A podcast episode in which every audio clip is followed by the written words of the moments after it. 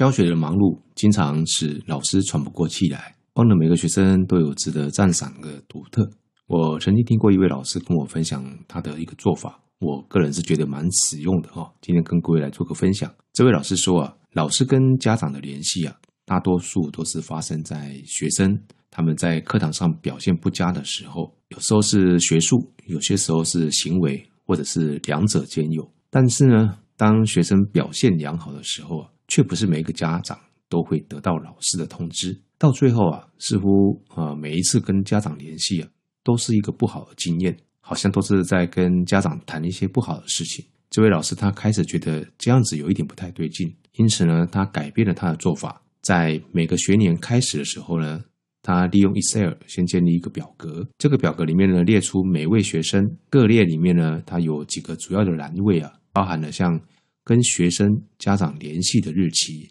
你用什么方法来联系他？例如说像电子邮件、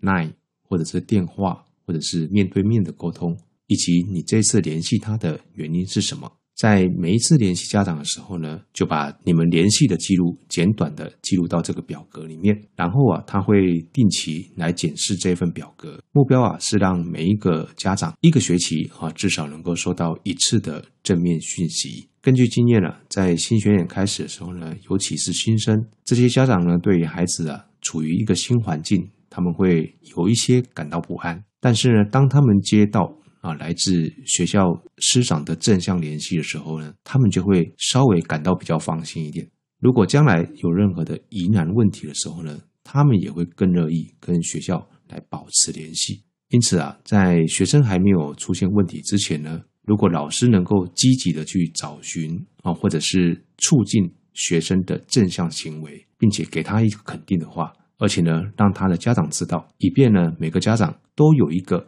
啊，有关于他孩子的正向故事可以来讲述，这样子做的好处啊，是可以带动整体善的循环，也回馈到自己的教学跟班级经营关系。有一些很显著的表现呢、是很容易被看见的。例如说，学生在报告或者在测验中表现出色的时候，呃，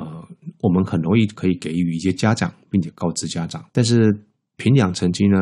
不是赞美的唯一选项。我们也可以在学生行为表现优良的时候呢，来联系家长。比如说，某位同学他协助调解了他们小组工作里面的一个意见分歧，对于心情低落的同学表达他的关心。这些行为啊，不需要非常的特别，你才可以给他肯定。只要老师有发现他有做了好的表现，就可以给他一些加冕。为了确保没有学生呢，仅仅是因为负面原因才跟这个家长来联系。老师呢，可以在表格里面呢，用不同的颜色的字体来做一些的标示。这样子做啊，当老师每一次打开这个表格的时候啊，他就可以很快的扫描颜色，并且查看是不是有正向的后续记录。这位老师说啊，他期望啊每个学生的好被他还有被家长看见。透过这样一个目标的设定呢，向家长来发送学生的正向故事的一个电子邮件，并且确保。啊，班级里面没有学生是隐形的。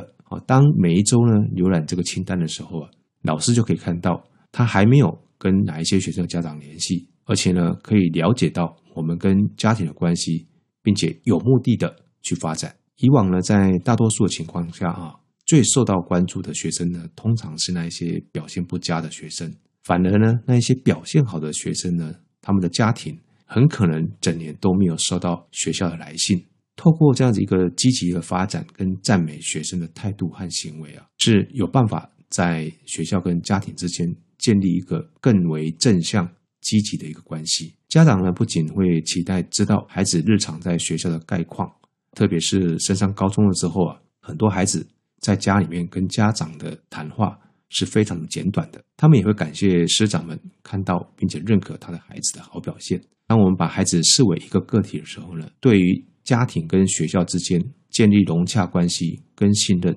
是有很大的帮助的。这位老师最后告诉我啊，透过定期的向家长来发送正面讯息的方法，长时间做下来呢，他自己的 mindset 也无形中转变了。他脑海中呢，经常浮现的是学生的成就，而不是他犯错的样子。赞美肯定，并不是说非得要有多大的成就才值得我们大人来开金口。比如说，一位常常迟到的学生开始有好转的时候，即使他还没有完全达标，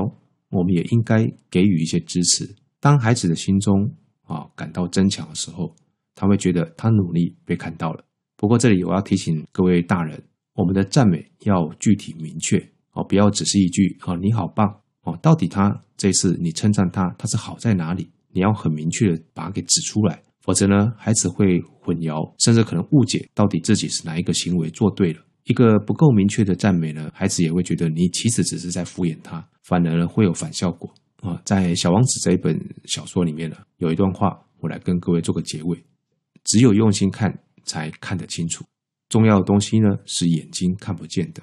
不要吝啬给孩子一些正向的肯定跟赞美，也不要吝啬给家长一些的正向的联系。相信这样一个善的循环，会让家长跟老师之间我们的亲师合作能够更加绵密，也会对孩子的发展是好的。